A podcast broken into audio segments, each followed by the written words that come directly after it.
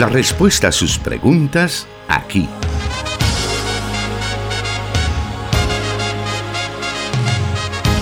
En Solución Bíblica. Comenzamos.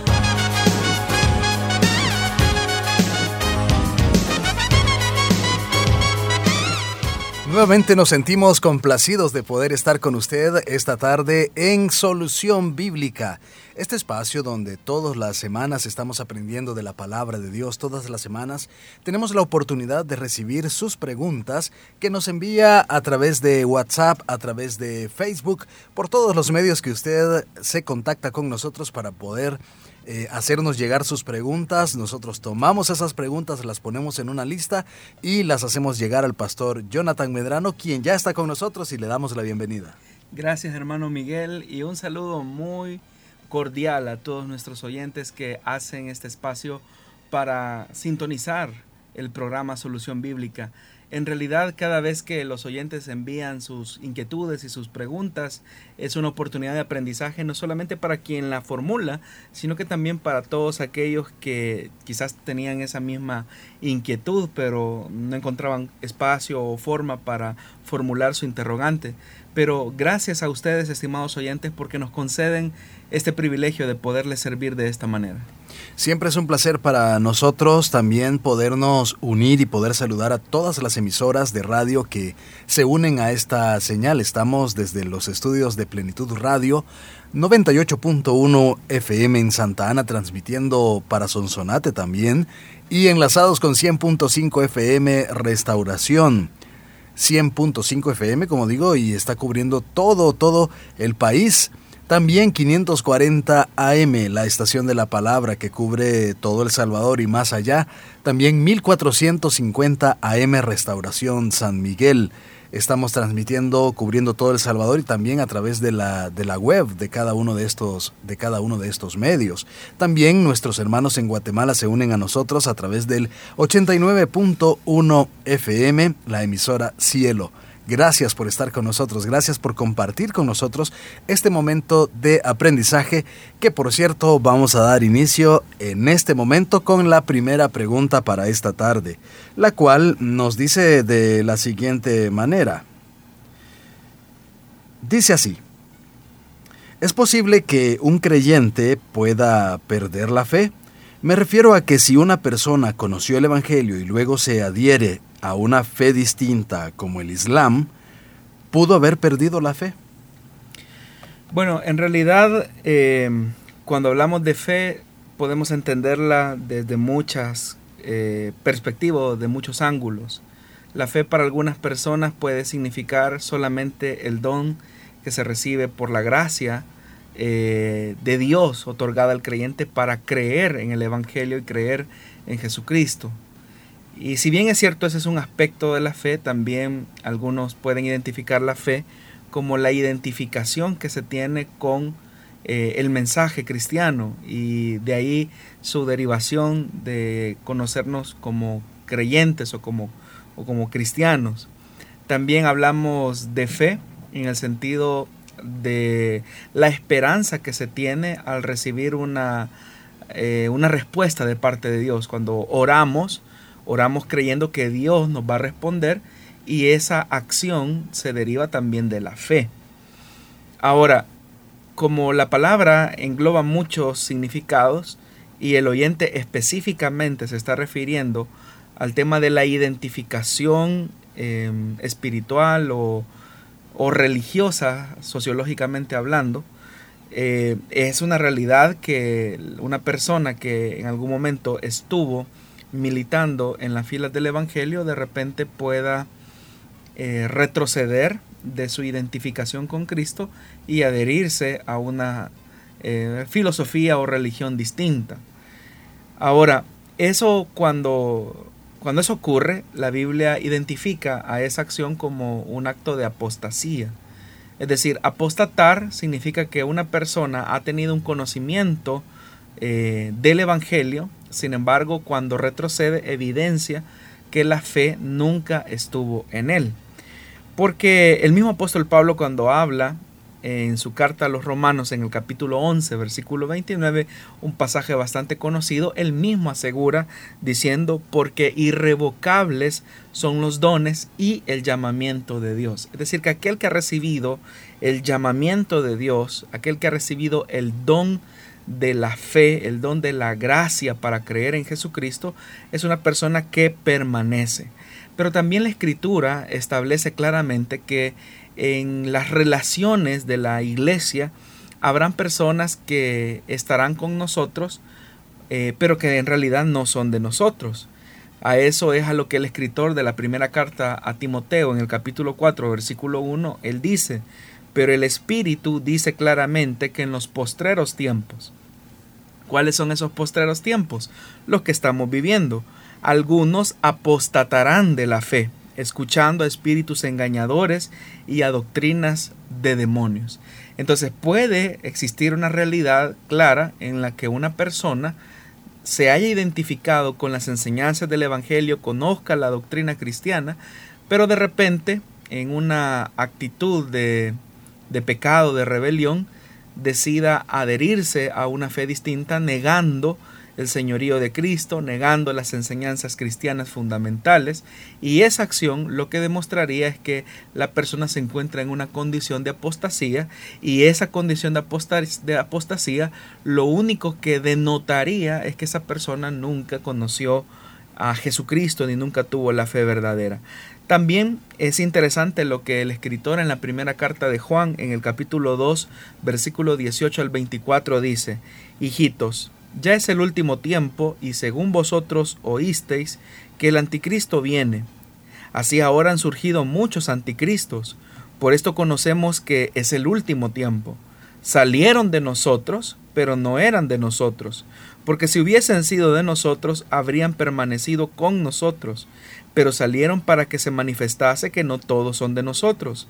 Pero vosotros tenéis la unción del santo y conocéis todas las cosas no os he escrito como si ignoraseis la verdad, dice el escritor, sino porque la conocéis y porque ninguna mentira procede de la verdad.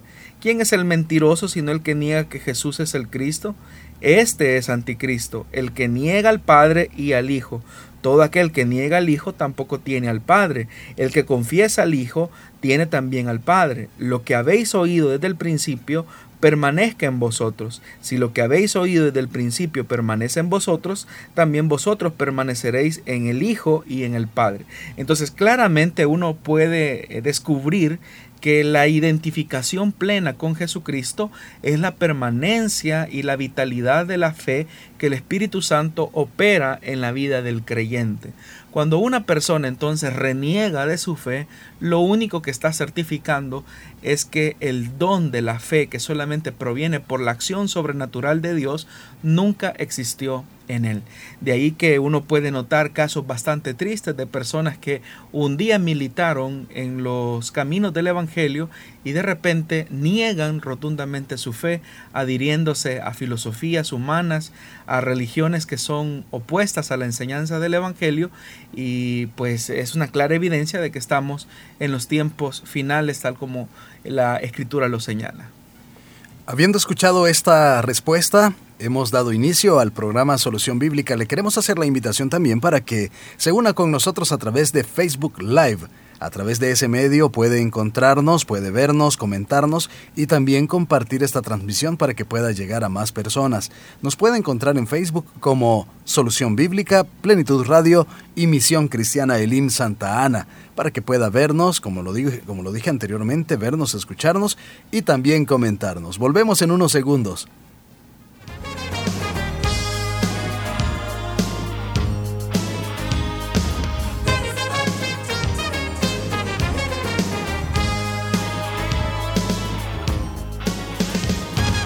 Transmitiendo solución bíblica para El Salvador y el mundo.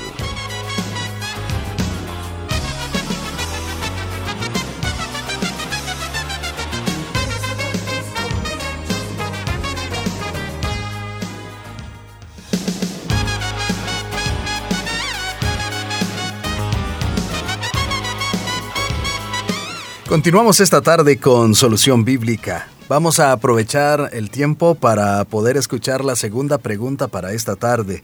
Y esta dice así, si la iglesia está llamada a la unidad y al amor, ¿por qué existen tantas iglesias y dentro de las mismas iglesias existen diferencias, divisiones y falta de amor? Nos preguntan.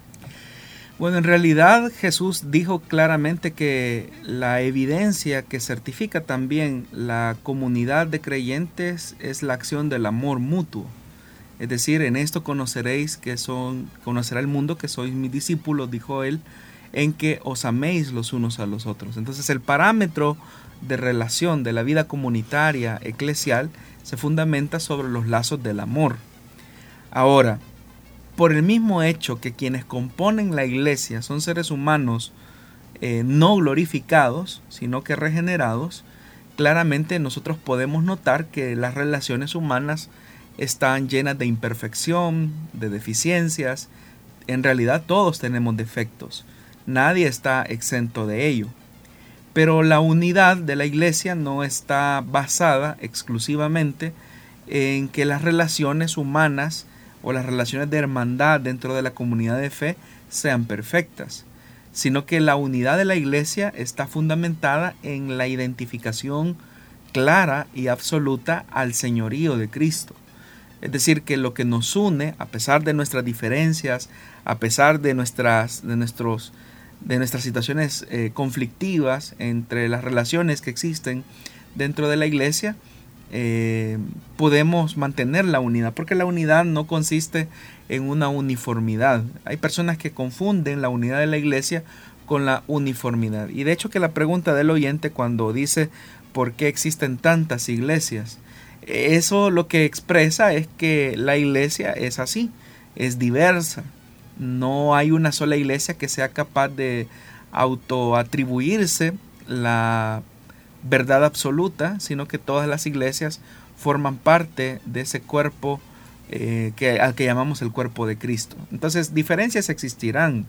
Eh, las relaciones humanas son relaciones de mucha imperfección. En realidad no existen iglesias perfectas, porque quienes conforman estas iglesias son seres humanos imperfectos como usted. Ahora, el llamado de nosotros ante las imperfecciones de nuestro prójimo y de nuestro hermano. El llamado ante la falta de amor que puede existir en una comunidad de fe es a que nosotros seamos participantes y agentes eh, reconciliadores dentro de una iglesia que a lo mejor está atravesando un momento de diferencia o de dificultad. Y es verdad que aunque las relaciones pueden ser un poco tensas al interior de la comunidad por diferentes elementos, a veces pueden ser de liturgia, a veces pueden ser elementos quizás de decisiones que se toman al interior de una organización, el llamado de nosotros como cristianos es a preservar la unidad de la iglesia, entender que esa unidad solamente es posible cuando el amor supera la diferencia que yo puedo tener con mi hermano. Entonces, existirán eh, diferencias, existirán eh, muchas ah, quizás coincidencias y diferencias al mismo tiempo. Las divisiones son un resultado distinto, porque las divisiones en realidad eh, es un pecado grave. El Nuevo Testamento lo señala como uno de los pecados más destructivos de la iglesia, no tanto porque por la iglesia que recibe el daño, sino por el grupo de personas que llamándose creyentes no promueven la unidad del cuerpo de Cristo, sino que buscan solamente sus intereses. Cuando hay un grupo que se divide de una congregación por razones egoístas, cuando hay un grupo que se divide de una congregación por motivaciones inadecuadas, claramente podremos eh, pronosticar que será algo que no va a perdurar en el tiempo. Porque el surgimiento de esta supuesta comunidad de fe ha surgido con motivo de una división y las divisiones en realidad nunca prosperan. Y eso lo hemos nosotros visto a lo largo del tiempo ante tantas divisiones que ha tenido la iglesia. Y eso no es, eh, no debe de extrañarnos, porque en realidad esto así es. Hay que tomar en cuenta también que desde los orígenes del cristianismo, eh, las diferentes comunidades de fe tenían diferencias.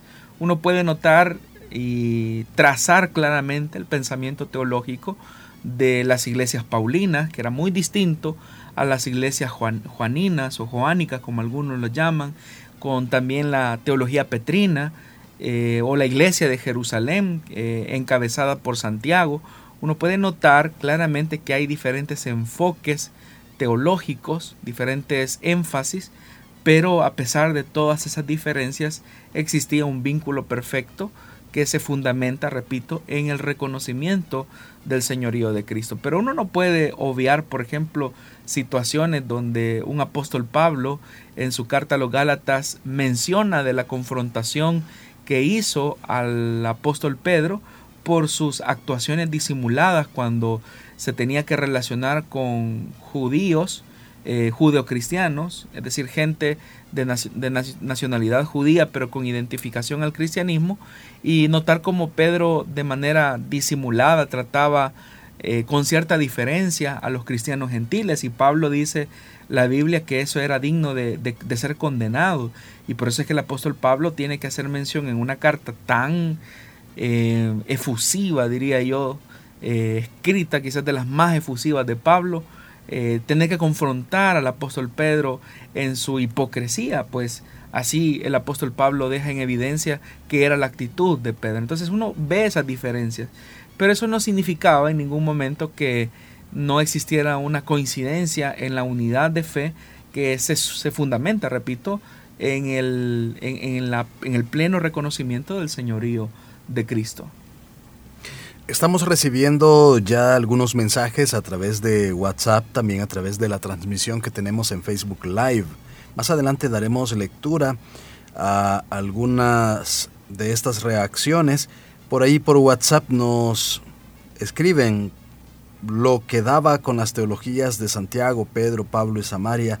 Eso siempre fue así, dice la pregunta, pero creería que debería de redactarla tal vez mejor el oyente para poderlo bueno, yo creo que entender un poco quizás lo que el oyente quiso eh, consultar, pero en realidad, eh, bueno, si no, es, si no es esto lo que el oyente esperaba en su respuesta, tal vez no puede eh, replantear su pregunta, pero si es lo que yo creo que el oyente está preguntando, en realidad así fue. Es decir, hubo muchas tensiones en los orígenes del cristianismo. En la medida en que las iglesias poco a poco se fueron ajustando a las perspectivas teológicas de sus dirigentes, es que eso le permitió una mayor o menor expansión en la tarea de evangelización. Por ejemplo, una de las comunidades cristianas que desapareció rápidamente por las tensiones y las divisiones que no pudieron solventar son las comunidades eh, que se conocen como las comunidades del discípulo amado o las iglesias joánicas o juaninas. Si usted lee, por ejemplo, el Evangelio de Juan y lee las tres cartas de Juan, usted claramente, si pone un poco de atención, estimado oyente, va a notar una línea de tensión que se suscita al interior de la comunidad. Hay que recordar, por ejemplo, que la comunidad joánica es una comunidad donde todos están en una misma condición de igualdad, de ser discípulos, es decir, todos somos discípulos. Y aunque no se identifica quién es el discípulo amado, eh, y hay razones eh, teológicas, eh, textuales que se podrían mencionar para afirmar que en realidad el discípulo amado no era Juan, sino que en realidad el discípulo amado representa o simboliza a la comunidad de discípulos, uno puede notar que eso que podría uno elogiar donde una iglesia, donde no hay estructura, donde no hay jerarquías, cuando eh, comienzan a existir elementos de divergencia, esas divergencias al final terminan suscitando perdón, divisiones. Y eso es lo que encontramos nosotros en las cartas joánicas. En las cartas joánicas uno claramente nota que hay una tensión en una comunidad que aparentemente es horizontal, donde todos son iguales. Pero esa horizontalidad extrema condujo a la iglesia joánica o a las comunidades joánicas o las iglesias del discípulo amado a desintegrarse muy rápidamente. A diferencia, por ejemplo, de las comunidades paulinas, donde hay una necesidad de una estructura incipiente que en realidad se desarrolla más en los escritos de la segunda generación, conocidos así como epístolas pastorales. Es decir, los discípulos de Pablo se ven en la necesidad de ante, ante el crecimiento que la iglesia ha tenido entre la gentilidad, de establecer un marco de referencia que defina la normativa de la vida eclesial. Y por eso es que uno nota que las cartas pastorales tienen ese énfasis claramente eclesial. Iglesias como por ejemplo la iglesia de Jerusalén, que estaba siendo dirigida por Santiago, hermano de Jesús, fue una de las iglesias que también desapareció rápido por varias razones, razones de tipo sociales, eh, como la destrucción que ocurrió de Jerusalén en el año 70 y donde muchos de estos judaizantes tuvieron que emigrar a las comunidades paulinas. En ese nuevo escenario es que las comunidades paulinas tienen que definir una postura de cómo van a tratar a estos hermanos que vienen en condición de exiliados a causa de la destrucción que ocurrió en el año 70 en, el territorio de Jerusalén específicamente. Y es por eso que los escritos de segunda generación tratan en cierta, en cierta manera eh, de matizar o digamos llegar a puntos de encuentro que sean comunes para los judaizantes como para los creyentes de la teología paulina o de las comunidades paulinas. Pero ese mismo rastreo lo podríamos hacer eh, con otros escritos.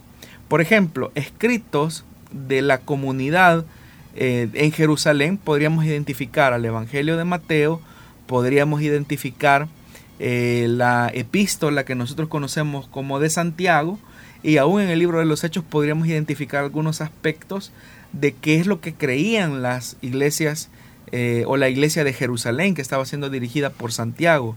También podríamos considerar la teología eh, antioqueña o petrina al ver, por ejemplo, algunos elementos en el libro de los Hechos de los Apóstoles, eh, en las cartas que conocemos como primera y segunda de Pedro, y uno va a notar que hay como un punto intermedio entre la teología de Santiago y la teología de Pablo. Y así podríamos ir rastreando otras teologías del siglo I. Lo que significa, y vuelvo al, tema anterior, que si bien es cierto, la iglesia estaba unida en torno al fundamento principal que era Jesucristo, pero las formas en que se interpretaban eh, estos, eh, estos enfoques, eh, pues hacían que la iglesia pues se separara muchas veces un poco de sus énfasis que tenían entre comunidad y comunidad.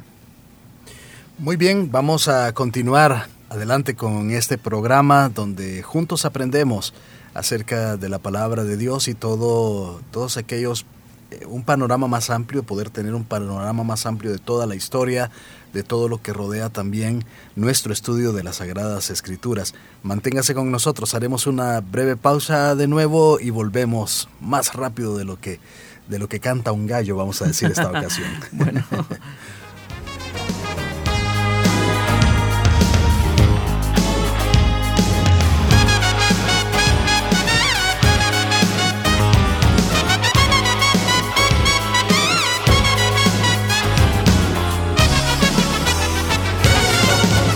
Búsquenos en Facebook como Solución Bíblica.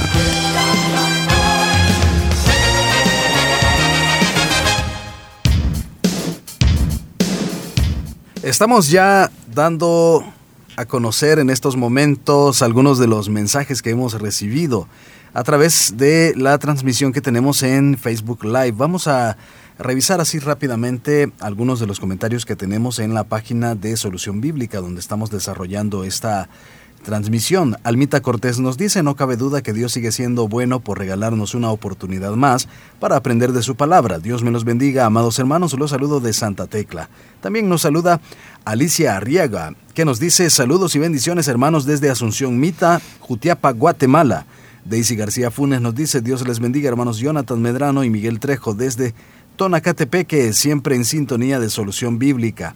También nos escribe Distrito 5, Dios les bendiga y les guarde, hermanos Jonathan Medrano y Miguel Trejo. Estoy agradecido con Dios que cada viernes me permite aprender de la Biblia. Escucho desde la colonia Sacamil, en Mexicano San Salvador. Mi nombre es Luis Germán Delgado Villalobos. Saludos a toda la audiencia de Solución Bíblica. El Señor les bendiga y les guarde. Gracias. Y también estamos recibiendo a través de WhatsApp eh, algunos, algunos reportes también. Nuestro hermano Héctor Rosales que eh, dice estoy en el trabajo, les escucho con unos auriculares y con el teléfono. Les saluda hermano Héctor Rosales. Bendiciones. Y también estamos recibiendo una eh, repregunta, ¿verdad? Respecto...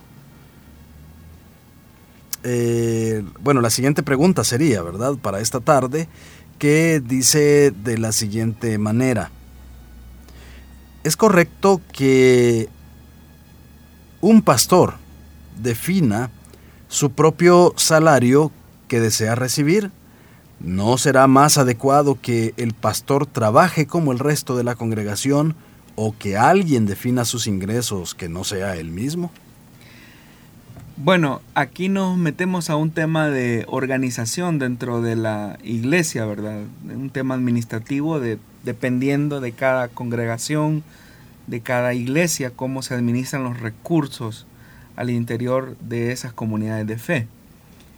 En el caso de nuestra misión, de nuestra iglesia, eh, quienes se encargan de esas tareas administrativas son los ancianos de la congregación, no es el pastor. Eh, al menos eso es lo que se nos ha enseñado. Ahora, una persona puede decir, bueno, mire, pero un pastor podría trabajar laboralmente y dedicarse al ministerio a tiempo, eh, al ministerio en parte. El punto es si eso es funcional y si eso es bíblico. En realidad, alguien que desempeña su labor ministerial adecuadamente tiene trabajo hasta para regalar, si lo, podría, lo podríamos decir de esa manera. Es cierto que los horarios no son iguales a los que una persona desempeña en un horario em, secular, vamos a ocupar esa palabra, aunque no, no, no, no, no me gusta utilizarla, pero, pero para que se entienda, ¿verdad? Ahora, ¿qué dice la Biblia al respecto de esto? Cuando el apóstol Pablo escribe su primera carta eh, a los Corintios en el capítulo 9 y él trata la manera de hablar acerca de los derechos del apóstol, él escribe esto. Eso, eso se encuentra en Primera de Corintios capítulo 9 versículo del 7 al 14. Digo esto solo como hombre. ¿No dice esto también la ley? dice Pablo. Porque en la ley de Moisés está escrito, no pondrás bozal al buey, al buey que trilla. ¿Tiene Dios cuidado de los bueyes o lo dice enteramente por nosotros? Pues por nosotros se escribió, porque con esperanza debe de arar el que ara, y el que trilla con esperanza de recibir del fruto. Si nosotros sembramos entre vosotros lo espiritual, es gran cosa si cegaremos de vosotros lo material. Si otros participan de este derecho sobre vosotros, cuánto más nosotros. Pero no hemos usado de este derecho, sino que lo soportamos todo, porque no por no tener ningún obstáculo al Evangelio de Cristo. ¿No sabéis que los que trabajan en las cosas sagradas comen del templo y los que sirven al altar del altar participan? Así también ordenó el Señor a los que anuncian el Evangelio que vivan del Evangelio. Así también ordenó el Señor a los que anuncian el Evangelio que vivan del Evangelio. Ahora, repito, es, es verdad que la Biblia establece que quien predica la palabra del Señor debe de vivir de la predicación del Evangelio. Eso es lo que dice la Escritura. Sin embargo, es real que hay una serie de abusos al interior de las iglesias cristianas donde existe una situación desmedida para abusar de los recursos de la congregación. Por eso quienes establecen el contrapeso o quienes deben de velar por la administración y la asignación de la ayuda que se le brinda al ministro del Evangelio es la junta de ancianos eh, en cada iglesia. Es la, son los ancianos los que deben de definir eso para que el pastor no se vea involucrado en situaciones bastante penosas y escandalosas donde claramente se ve que el único interés a veces es un tema material. La semana pasada, hermano, yo platicaba con un hermano que me decía que, hablando de una iglesia que no es de la misión, me decía que es un hermano que se autodenomina apóstol. Entonces, él dice que su único interés, por ejemplo, es evangelizar a personas empresarias que tengan sus comodidades económicas, porque eso le garantiza a él tener el salario que tiene. Y, en realidad me dijo la cantidad, su salario, ¿verdad? Y era una, una cifra que yo creería que es un salario quizás igual o mejor que la que recibe un, diputado y es un pastor de acá, de, este país. ¿no? Entonces cuando yo escuché eso, eh, yo le pregunté a él y, no hay alguien que, esté al lado de él que, regule eso y, no, ¿verdad? Y él me decía, no, no, no existe alguien al lado de él, eh, porque él es el apóstol, él es el llamado.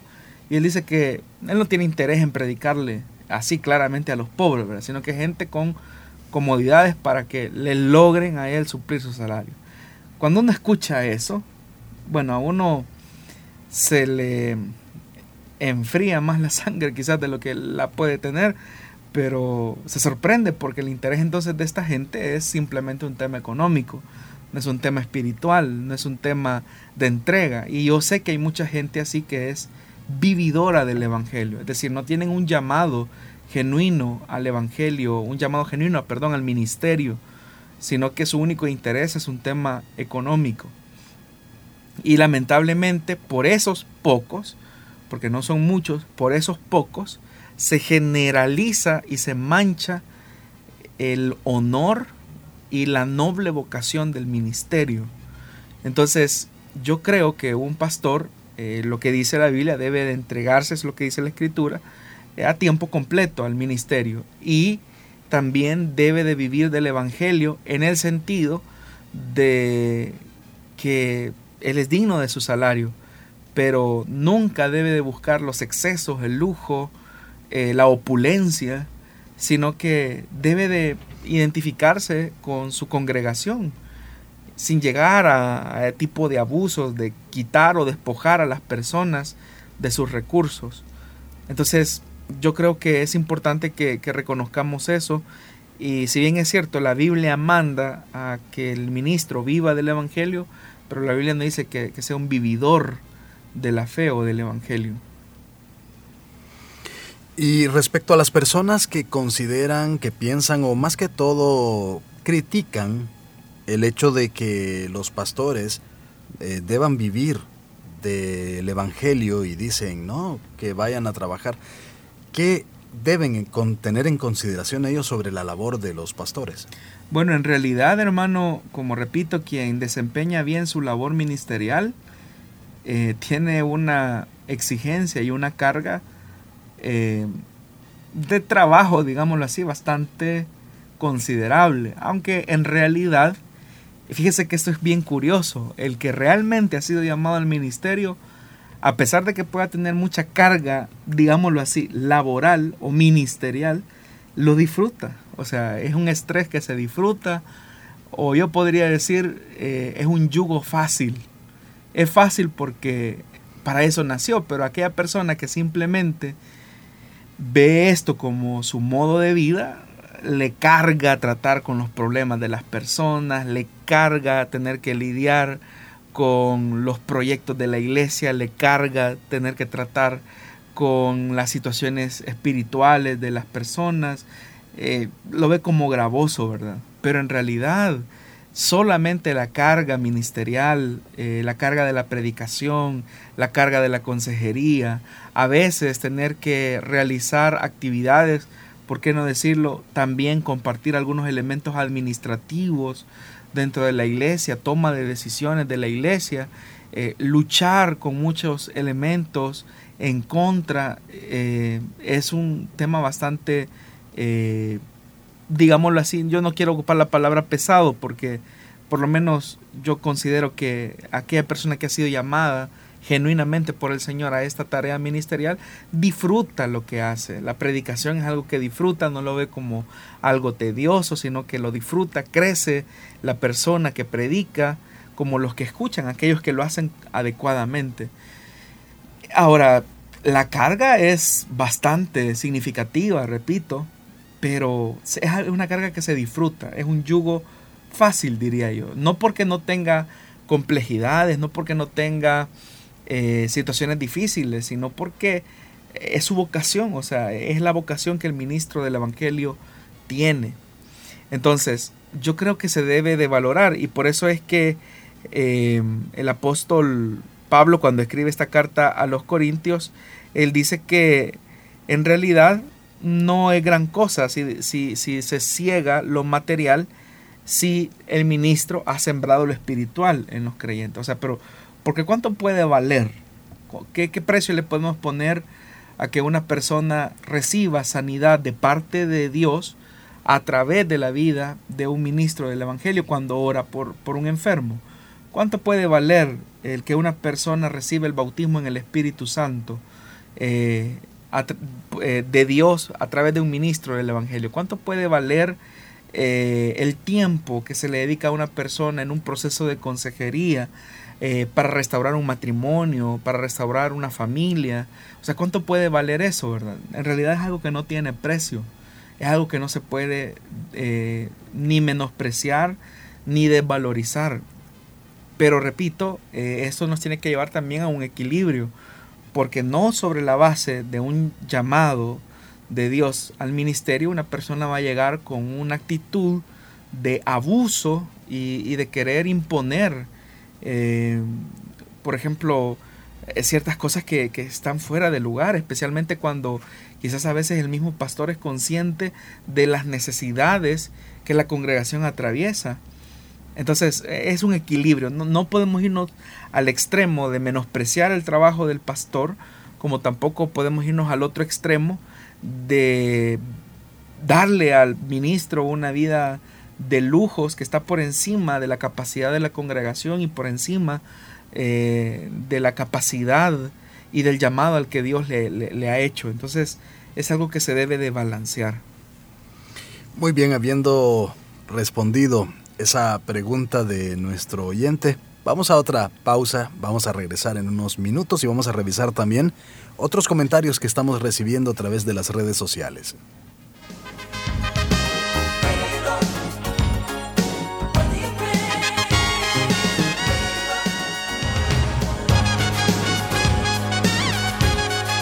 Solución Bíblica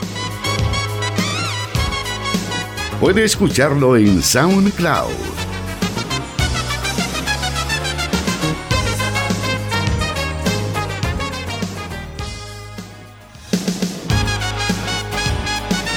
Recibimos otros mensajes por acá a través de la transmisión que tenemos en Facebook Live y nos dice Francisco Sánchez.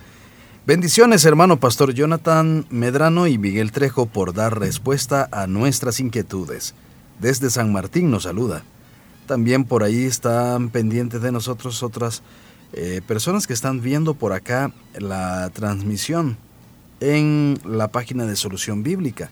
También eh, quiero dar lectura a algunos de los comentarios que estamos recibiendo específicamente en esta ocasión en la página de Misión Cristiana Elim Santa Ana, donde también se está eh, desarrollando esta transmisión. Y pues ahí está Leopoldo López Lara que dice saludos desde Elim, Filadelfia, Pensilvania.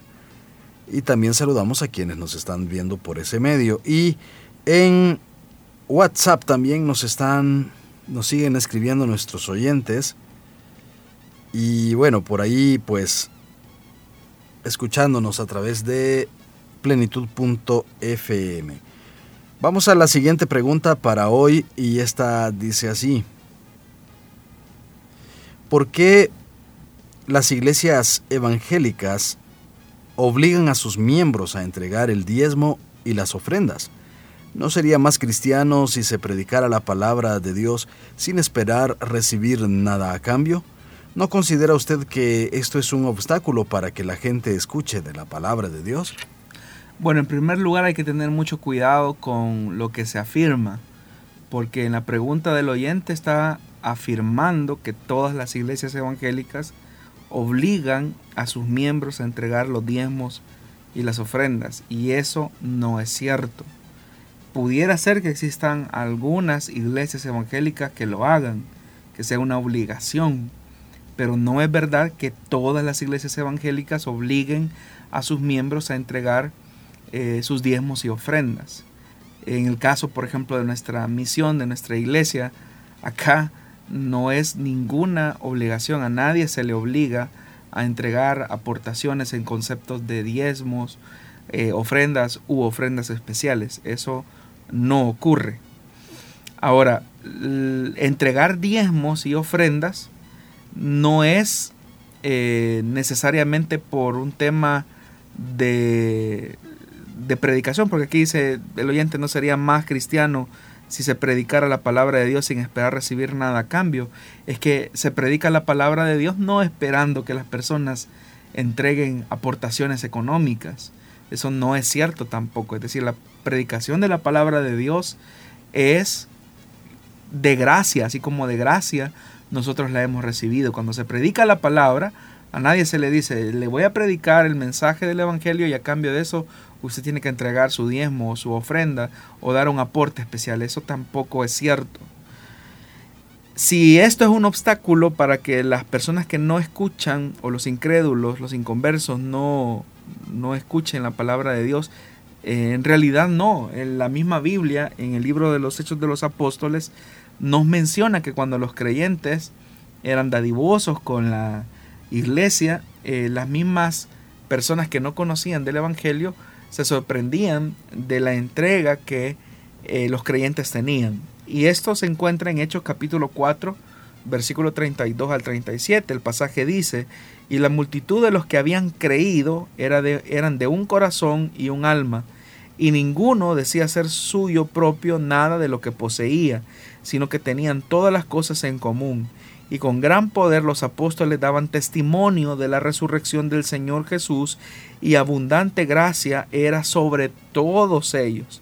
Así que no había entre ellos ningún necesitado porque todo lo que poseían, heredades o casas, las vendían y traían el precio de lo vendido y lo ponían a los pies de los apóstoles y se repartía a cada uno según su necesidad.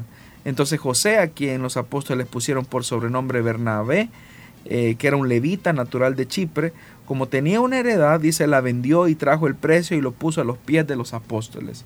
Es decir, que la práctica de tener las cosas en común hacía atractiva también a la comunidad cristiana porque, como acá se describe, nadie de los que conformaban la iglesia consideraba que una, una existencia de una propiedad privada, sino que más bien todos tenían las cosas en común. Ahora, obviamente que cuando uno lee este pasaje, debe de tomar en cuenta que el escritor eh, eh, Lucano lo que quiere enfatizar es que la iglesia tenía un alto sentido de solidaridad cristiana eh, entre ellos y eso también demostraba la unidad que tenían como iglesia. Entonces, la entrega de diezmos, de ofrendas que se dan se hace no a cambio de, es decir, no ofrendamos, no diezmamos a cambio de escuchar la palabra de Dios, o no diezmamos, ofrendamos, o al menos no debería de ser por una motivación mezquina y egoísta, sino que debe de ser por la gratitud que hay en el corazón de cada creyente. Ahora, detrás de la pregunta del oyente uno podría decir, pero es bien noble, ¿verdad? El tema de predicar la palabra de Dios. Y, y es cierto, ¿verdad? Debe de ser sin condiciones, sin reservas. Pero, por ejemplo, ¿qué es lo que hace posible que medios de comunicación como los que ahora tenemos a disposición estén funcionando las 24 horas? ¿Qué es lo que hace posible que la televisión siga transmitiendo la palabra de Dios, la radio, el internet? ¿Qué es lo que lo hace posible? Porque la iglesia no depende de un organismo gubernamental, la iglesia no depende de una ayuda internacional o extranjera, sino que la iglesia camina, realiza proyectos, la iglesia construye edificios, la iglesia adquiere autobuses, eh, en el caso de los que lo tienen, no porque se lo regalan, sino que la iglesia eh, lo hace a través de las aportaciones que los miembros dan para el sostenimiento de la causa del Evangelio aquí en el país. todo lo que una iglesia ha logrado, lo ha logrado precisamente eh, por el sostenimiento fiel de sus miembros que se identifican en gratitud con el Señor, ofrendan y diezman. El problema es cuando las personas no tienen un enfoque adecuado acerca de lo que significa dar. Porque en realidad cuando damos, lo damos reconociendo, número uno, el señorío de Cristo, su sacerdocio, pero también como una gratitud hacia nuestro Dios, consciente de que Él es dueño de todo y es Él el que nos ha permitido participar de las bendiciones que Él nos da continuamente. Entonces en realidad todo le pertenece al Señor, pero Dios mismo ha dejado un principio que es el principio de la siembra y de la cosecha. Nadie puede esperar cosechar donde nunca sembró. Nadie puede esperar recibir una bendición de Dios donde nunca eh, entregó eh, eso que no solamente es dinero, sino que es tiempo. Porque ese dinero que se entrega fue tiempo que se invirtió para ganarlo. Entonces, en cierta medida, ese dinero que entregamos es parte de nuestra vida al servicio también de la obra de Dios. Entonces, los medios de comunicación, la energía eléctrica que se utiliza para eh, hacer funcionar las plantas de transmisión, eh, se pagan no porque la iglesia tiene recursos y una bóveda con dinero, no, la iglesia sostiene eh, todos sus proyectos a través de la fidelidad de los socios, a través de la fidelidad de los hermanos que tienen un compromiso y un sentido de gratitud con el Señor al entregar los diezmos y las ofrendas. Y eso es lo que permite que el Evangelio siga corriendo como hasta hoy por la misericordia de Dios se sigue haciendo. En el caso de las personas que dicen que para el Nuevo Testamento, para la iglesia, no es un mandamiento el diezmo, ¿qué se les puede decir? Bueno, que no han leído la escritura, no han leído, por ejemplo, la carta a los hebreos, donde se dice que nuestros diezmos ahora son entregados a un nuevo orden sacerdotal, que es Melquisedec, ¿verdad? Y ese nuevo orden sacerdotal es Jesucristo, el Hijo de Dios. Entonces, eh, nosotros entregamos nuestros diezmos, por eso yo lo, lo decía anteriormente, precisamente porque eh, reconocemos el sacerdocio de Cristo. Ahora, alguien puede incluso ir más allá, no, pero mire, el tema del diezmo es, es de la ley de Moisés y nosotros ya no estamos viviendo en la ley de Moisés. Bueno, podríamos irnos a Génesis, donde la Biblia establece que los patriarcas, por ejemplo, entregaron los diezmos y ellos vivieron muchísimos siglos antes de que fuera promulgada y entregada la ley que nosotros popularmente llamamos ley de Moisés. Entonces, detrás de todos esos argumentos, hermano Miguel, en realidad lo que existe es un corazón egoísta que trata la manera de encontrar una justificación a su tacañería o a su ingratitud, ¿verdad? O de criticar o juzgar a aquellos que lo hacen porque su la gratitud de unos provoca el malestar de aquellos que, que no, no, no, no tienen ese nivel de, de, entrega o de gratitud como los otros lo, lo pudieran tener. Esto, como repito, no es obligación. Eh, no debe de ser obligación. A nadie se le debe de extorsionar, si podemos ocupar la palabra, para entregar sus aportaciones. Eso es algo voluntario. Al final, el Señor, con o sin nosotros, Él siempre va a desarrollar su obra y Él siempre va a mover los corazones para ah, sostener estos ministerios.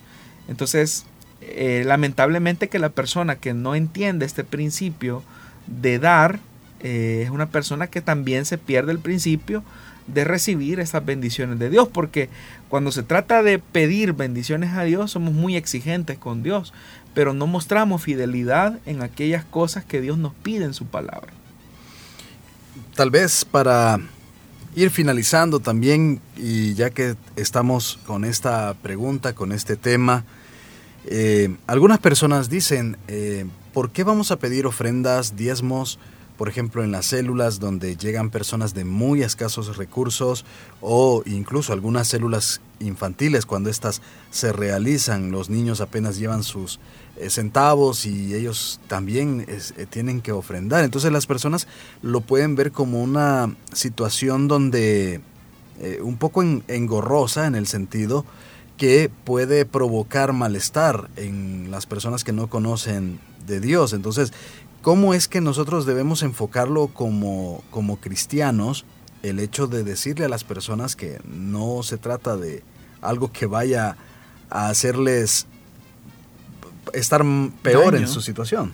Bueno, hermano Miguel, eh, varias cosas. En primer lugar, nosotros cuando, digamos, en las células eh, recogemos ofrendas, no las pedimos eh, ni para la iglesia, ni para el pastor, ni para el líder, sino que son ofrendas del Señor y son para Él. Primero. Segundo, hay tantos ejemplos en la Biblia eh, como por ejemplo eh, Elías con aquella viuda de Sarepta de Sidón que literalmente no tenía nada. Y Elías, alguien podría haber dicho, Elías, qué grosero eres al pedirle una torta de pan a esta pobre mujer que está a punto de morirse con su, con su hijo. Entonces, eres un grosero. Pero en realidad detrás de, eso, Elías sabía que hay un principio y el principio es el principio de sembrar para poder cosechar. En realidad somos más bendecidos nosotros cuando ofrendamos y diezmamos y lo hacemos con una actitud honesta y sincera delante de Dios. Esa actitud parte de la gratitud que el creyente manifiesta por la obra de Dios. Entonces, uno debe de hacerlo con ese, con esa, con esa, con ese enfoque. Insisto, y Dios no nos está quitando nada número uno, en realidad todo le pertenece a Dios. Es Dios quien en su misericordia nos permite eh, disfrutar de las riquezas que son de Él. Y segundo, Dios nos está dando una lección importante y es eso. Dios nos bendice en la manera en que también nosotros nos identificamos con Él, porque Dios honra al que le honra, aquel que le crea su palabra. Entonces, es verdad, la matemática humana nos dice que si yo entrego una parte de mi salario, un 10% de mis ingresos, eh, o si yo entrego una ofrenda, eh, yo voy a tener menos recursos. Pero esa es la, la, lógica humana, pero nuevamente viene un elemento de fe. Cuando una persona entrega sus diezmos, entrega sus ofrendas, está actuando en fe, creyendo de que esa siembra caerá en buena tierra y Dios que no se queda con nada, en su momento ha de suplir aquello que nos hace falta. Pero, insisto, esto no es obligación, ninguna persona debe de hacerlo así. Si usted dice, bueno, yo lo hago porque me obligan, no lo haga, no lo haga, porque es un principio de fe. Eh, como toda la palabra y la escritura también es un, principio de fe, de vivir en una vida de obediencia a la palabra de Dios. Entonces, si hemos reconocido el señorío de Cristo, también debemos de entender que no nos pertenecemos más a nosotros mismos y también lo que tenemos eh, está ahora a disposición del Señor completamente. Y eso es lo que vemos en los cristianos del siglo I, cuando ya no consideraban de exclusiva propiedad sus bienes, sino que los ponían a los pies de los apóstoles, dice. Y esto pues servía para el sostenimiento de, la obra eh, del ministerio. Y parte de la obra del ministerio también era atender a los pobres, ¿verdad? Como también la Biblia lo establece.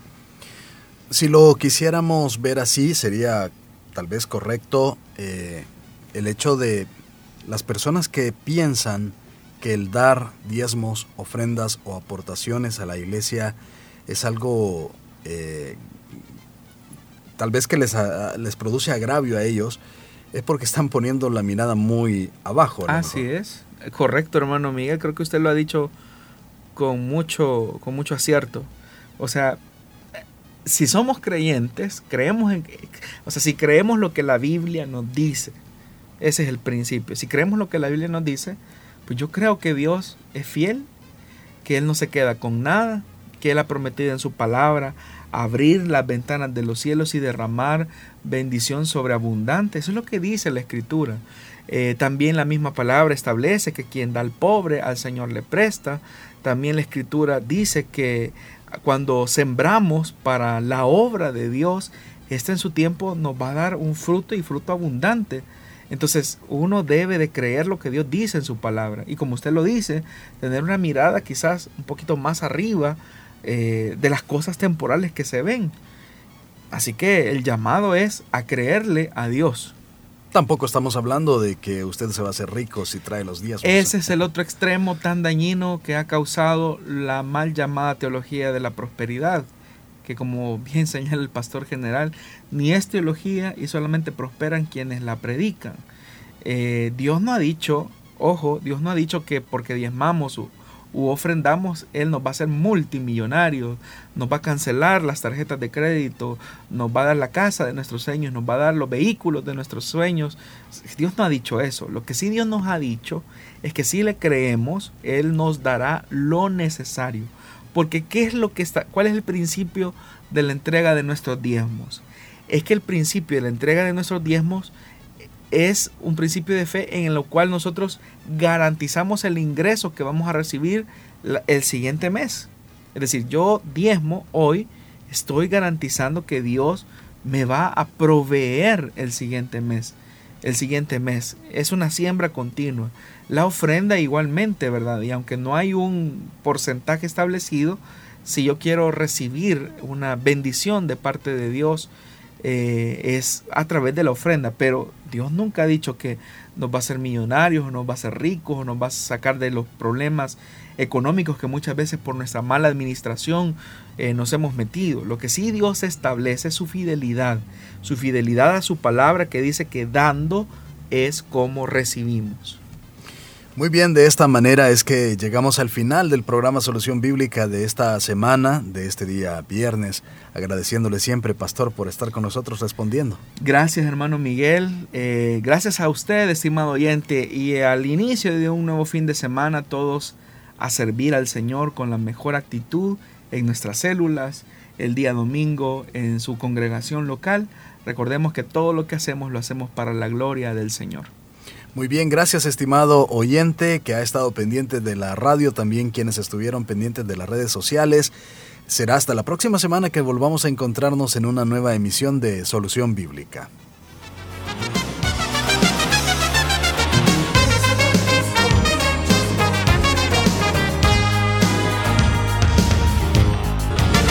Solución Bíblica. Puedes escucharlo en Spotify